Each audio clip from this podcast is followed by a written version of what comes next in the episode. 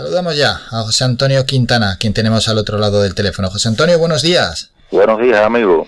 Buenos días y llega el momento de hablar de ese libro, Breve Historia del Feminismo en España, que por cierto se presentó la semana pasada, fue en la Biblioteca Insular de Gran Canaria. ¿Cómo fue? Eh, bueno, la presentación estuvo eh, muy concurrida, con una participación eh, muy fructífera por el intercambio que se produjo y muy agradecido por tener ese espacio acá en, la capital de Gran Canaria. Bueno, es para estar contento porque al final a la gente le suele costar responder muchas veces cuando se va a presentar un libro, cuando se va a presentar eh, cualquier otro evento cultural, así que es, es para estar satisfecho y, si quedó con ese agrado, hombre, pues, pues es para darle la enhorabuena también. Así mismo, y además eh, el hecho de que se inaugurara la exposición de Néstor Damaso del Pino, coautor del libro, también pienso que fue un factor que influyó en que acudiera eh, bastante público, se, eh, incluso se llenara con el aforo establecido por las medidas contra la COVID, se cumpliera con estas medidas, pero se llenó el, el aforo establecido, ¿no? Se cumplió. Bueno, exitazo por tanto, y también vamos a hablar, por supuesto, de esas caricaturas y de esa exposición de Néstor Damaso del Pino. Vamos a centrarnos en el libro. ¿Cómo surge la idea del libro de hacer esa breve historia del feminismo en España y de destacar a determinadas mujeres? Bueno, la idea me surgió el año pasado porque me fue hecha una invitación acá en Santa Lucía de Tirajana para ofrecer una charla dedicada al tema del feminismo y la Segunda República y entonces ahí me di cuenta de, la importancia de, ampliar el tema a otro periodo, a otra etapa de la historia de España para eh, que llegara a más público y, también fuera más abarcadora ¿no? la, información. Y entonces decidí, además de, la conferencia, preparar un, volumen con estas características y, así nació la idea de, de breve historia del feminismo en España. Y después, eh, mientras ya iba redactando los textos, se me ocurrió eh, también la idea de que sería bueno y, y, quedaría con más calidad la obra si se incluía eh, retratos de la autoría de mi amigo ya destacadísimo caricaturista canario Néstor Damaso del Pino. Sí, ese acompañamiento formidable, ¿no? Bueno, se, tenemos ese papel de esas mujeres que aparecen en el libro, como son Concepción Arenal, como Emilia Pardo Bazán, o Carmen del Burgos, o Victoria Kent, por nombrar alguna. Mm, al final te tuviste que decantar por unas cuantas. ¿Cómo fue esa selección?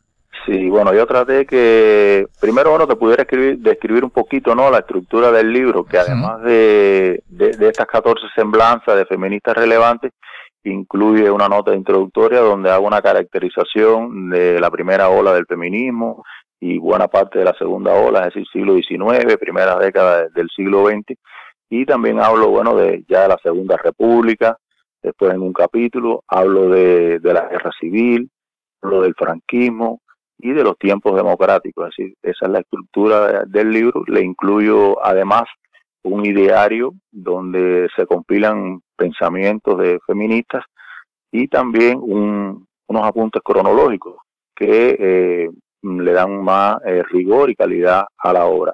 Como tú decías, es un poco difícil, ¿no? Tener un criterio de selección para no dejar fuera algunas. Yo me basé en que hubiera una diversidad de profesiones y también de etapas. Eh, sobre todo, eh, no dejar fuera a, tanto a profesionales de la altura de María Zambrano, de Mercedes Pinto, de Carmen de Burgos, como tú mencionabas, entre otras. Pero que también hubiera algunas trabajadoras, algunas obreras, que en la praxis trabajaron, lucharon por eh, cambiar eh, la situación discriminatoria en que vivían las mujeres en diferentes etapas. Y, así fueron los criterios de selección, se incluyeron 14. La idea nuestra es en una segunda edición eh, incluir otras para que, que mejore, ¿no? que haya una mayor representatividad de la mujer española, de las feministas relevantes. Pero lo que sí te puedo decir es que están las más relevantes, ¿no? Y tratamos que también estuvieran de Canarias, como el libro fue elaborado acá, que no faltara Mercedes Pinto, que Elsa Wolf, la gran eh, luchadora social alemana que estuvo poco tiempo acá en Canarias, pero que sufrió represión eh, del franquismo por sus ideas sociales, sabemos que era comunista, que no faltara ahí, eh, y, y también la maestra Ascanio, que, era una, la maestra llamada maestra Roja, ¿no? que nació en la Gomera y sufrió los rigores de, de la cárcel por sus ideas eh, de avanzada y que también trabajó en la educación para que las mujeres tuvieran como eh, una herramienta de emancipación eh, los conocimientos y tanto ella como el sabor se destacaron en esta actividad eh, como docente. Bueno, y si alguien echa de menos a alguna mujer que no se preocupe porque el propio José Antonio Quintana ya nos ha dicho que habrá nueva edición con o nueva o una nueva ampliación. En cualquier caso, haces ese repaso de la historia, ¿no? También como hilo conductor, donde en ese hilo conductor a veces hay ciertos momentos de, ruptura importante, porque el momento en el que se produce la guerra civil y luego tenemos 40 años de dictadura, no es que sea el momento más esplendoroso de la historia del feminismo en nuestro país. Exacto, como bien tú dices, hubo a partir de, de, esa ruptura hubo un inmovilismo, una fractura, ¿no? En el desarrollo del feminismo en España. Durante eh, esas cuatro décadas eh, hubo un silencio bastante intenso. Yo decía en la presentación que, que la mayoría de, las que dirigían el feminismo, de las personas eh, que mantenían un liderazgo, tuvieron que ir al exilio para no sufrir la represión. Por ejemplo, la Victoria Ken, que tú mencionabas hace un momento, Clara Campoamor, entre otras, tuvieron que, la propia Pasionaria, tuvieron que huir al, exilio y otras tuvieron que mantener el silencio para evitar eh, ir a la cárcel o lo peor, ser eh, fusilada por, por los franquistas. Entonces eh, es así, hubo una ruptura, no, no ocurrió como en otros países que el movimiento feminista continuó de manera lineal, desarrollándose, progresando. En España no, hubo un retroceso, un estancamiento debido a la propia eh, al propio sistema de represión creado por, por Franco en, el país. Por suerte eso ya queda bastante atrás, ¿no? Desde ese 20 de noviembre de 1975 que muere el dictador, pero yo no sé si en esta investigación que ha hecho yendo al presente, todavía tantas décadas de dictadura pesan algo en la sociedad española en lo que se refiere al, al apartado feminista. Claro, porque ¿qué pasa? Los cambios objetivos generalmente ocurren eh, más rápido que lo, que lo subjetivo. Todavía queda mucho, mucho en la subjetividad, en el imaginario de las personas, eh, las costumbres, o vamos a llamarle las malas costumbres, los malos hábitos, eh, los prejuicios que, hacen que, todavía la mujer tenga muchas limitaciones para tener los mismos derechos que los hombres, el llamado techo de cristal. Sabemos que cuando hacemos una encuesta o hacemos un estudio sociológico, en los puestos importantes, no, no aparecen a veces eh, mujeres en diferentes ámbitos, pueden ser políticos, pueden ser eh, empresariales eh, y académicos incluso. Vemos todavía que hay cierta, cierto rechazo, cierto temor a que, a que ocupen esos cargos. También vemos que la desigualdad salarial todavía se mantiene y, no, y nada, y, y todavía queda cuánto por avanzar en que se elimine la violencia de género que tanto daño nos hace en la actualidad, el machismo que sigue tan presente en la, en la sociedad.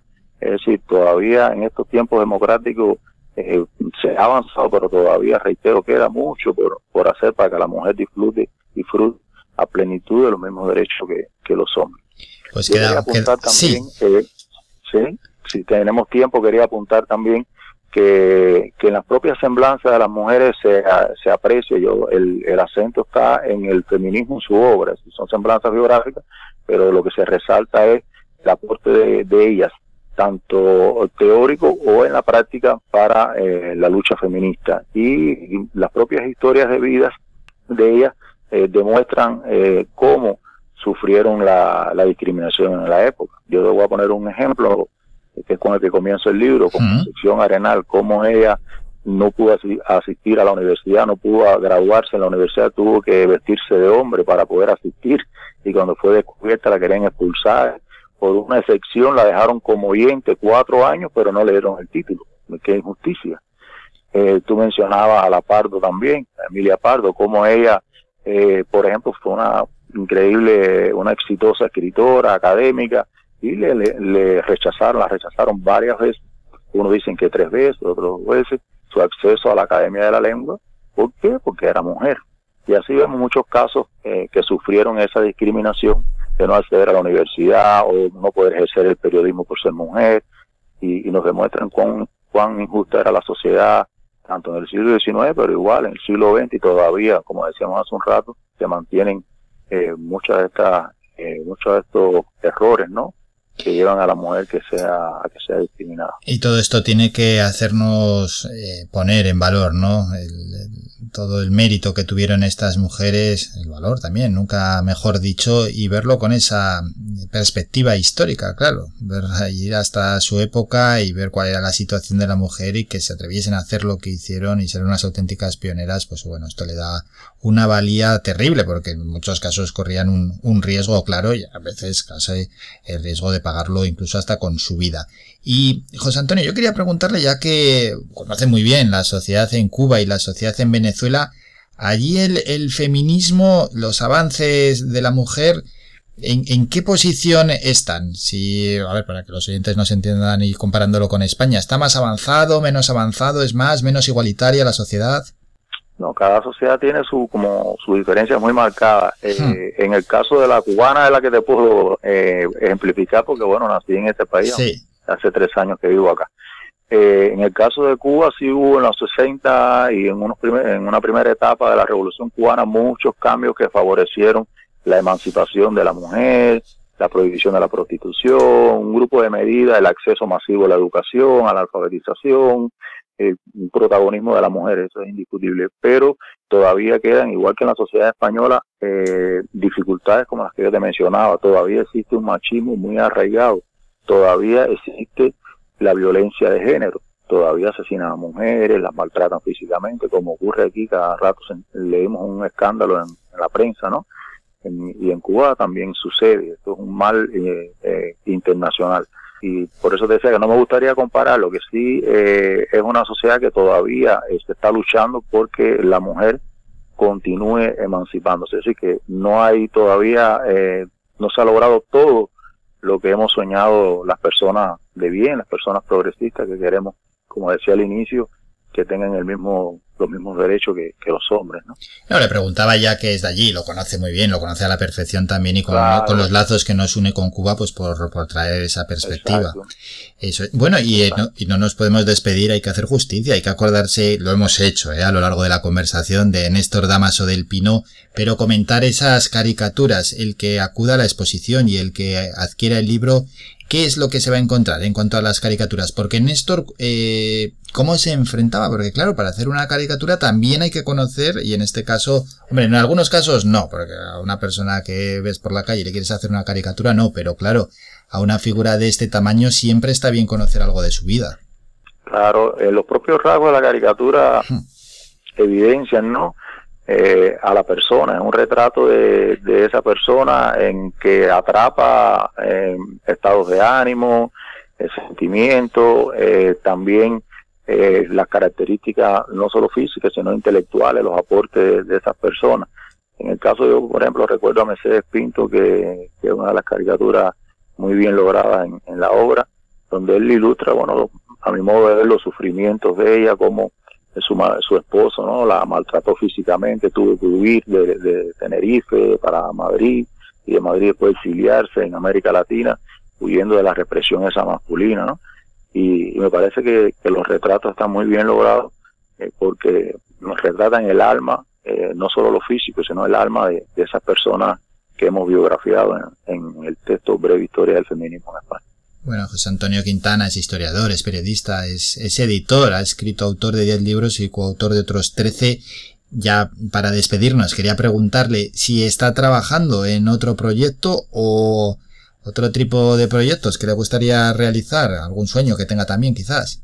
Eh, sí, estoy trabajando en varios proyectos. Próximamente va a salir un libro sobre Tomás Morales, la recepción de su obra en Cuba, que ya está terminado. Eh, también va a salir un libro sobre José Hurtado de Mendoza, que ya lo conocen un poco acá, que ha impartido varias charlas y conferencias, sobrino nieto de Benito Pérez Galdós, que emigró a Cuba. Y esos son los dos que más que pronto van a salir. Uno también sobre la historia del periodismo en la provincia de Ciudad Ávila, de donde soy oriundo. Esas tres obras van a salir en los próximos meses, que ya están terminadas, están en proceso editorial.